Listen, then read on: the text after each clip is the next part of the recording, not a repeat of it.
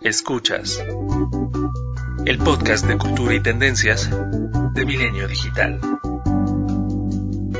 Hola, soy María Gese, de España y he escrito e ilustrado Frida Kahlo una biografía.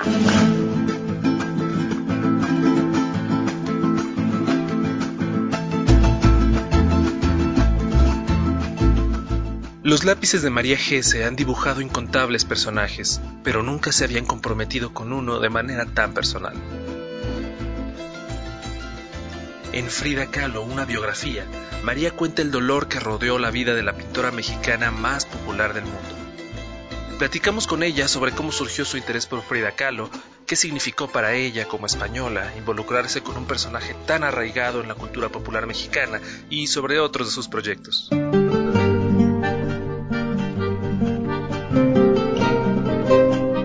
Interesó Frida? A mí me interesaba Frida, pues sí, me gustaba mucho la obra y, que había sido transgresora para la época, pero es verdad que de una forma, la conocía de una forma muy superficial. Y fue una reunión con Lumen cuando ellos vieron unos dibujos que tenía sobre Frida, cuando surgió la posibilidad de hacer un libro sobre ella. Y la verdad es que sí que me llevó una sorpresa muy grata cuando, cuando empecé a trabajar en el libro y lo empecé a conocer más en profundidad. ¿Cómo fue tu acercamiento a ella? Bueno, claro, es que cuando ya empecé a trabajar con ella sí que me fascinó, me empezó a fascinar muchísimo, porque claro, me, yo no sé cuántos libros me he leído para documentarme para el libro, pero he leído muchísimo, muchísimo, he visto documentales, películas, no sé, una barbaridad. Y es verdad que conforme más leía y más cosas descubría, más me gustaba.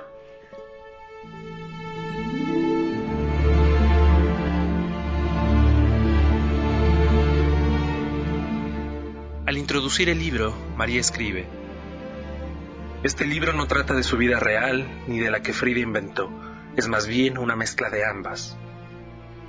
En las numerosas cartas que escribió, Frida contaba versiones distintas de lo que había vivido.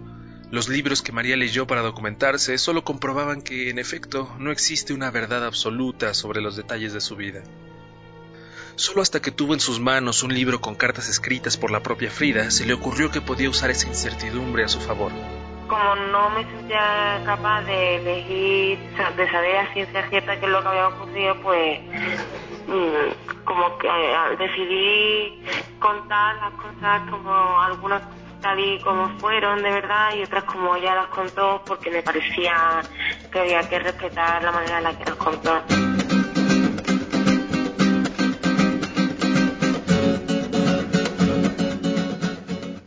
La historia se cuenta en voz de Frida. ¿Cómo fue la experiencia de encarnarla? Yo no tenía idea de un libro así tan, tan personal, pero claro, llegó un momento en el que eh, incluso los propios dibujos, ¿no? Los dibujos iban a ser más literales y al final pasaron a, a ser mucho más simbólicos. Y lo que me pasó es que como Frida en su obra eh, sobre todo lo que representaba lo que ella estaba sintiendo, ¿no? Su dolor y sus emociones, como que me apeteció más contar eso, ¿no? Sí, evidentemente lo que le pasaba, pero desde una perspectiva de, lo que ella podía sentir cada momento. Entonces, para contar eso, para mí era necesario hacerlo en primera persona, como si fuera la voz de Frida, aunque con mucho miedo, ¿eh? Porque en realidad es arriesgado meterte en ese pellejo. Y por otro lado, que las imágenes también hablaran con los símbolos, ¿no? El lenguaje que ella utilizaba en sus cuadros. ¿Te sentiste nerviosa por trabajar con un personaje extranjero para ti y además tan arraigado en la cultura mexicana? Pánico, tuve pánico. tuve pánico porque había muchos libros ya sobre Frida. De eso lo primero que hice fue documentarme lo mejor que pude para intentar meter la pata lo menos posible y luego hacerlo con mucho respeto y con mucho cariño. Y sí que cuando ya me dijeron además que iba a, iba a México, era como que me daba muchísima alegría, pero me daba también mucho miedo. Lo que pasa es que al fin y al cabo, supongo que entenderán que es la visión desde alguien del extranjero, ¿no? Pero bueno, lo hice con mucho cariño y respeto.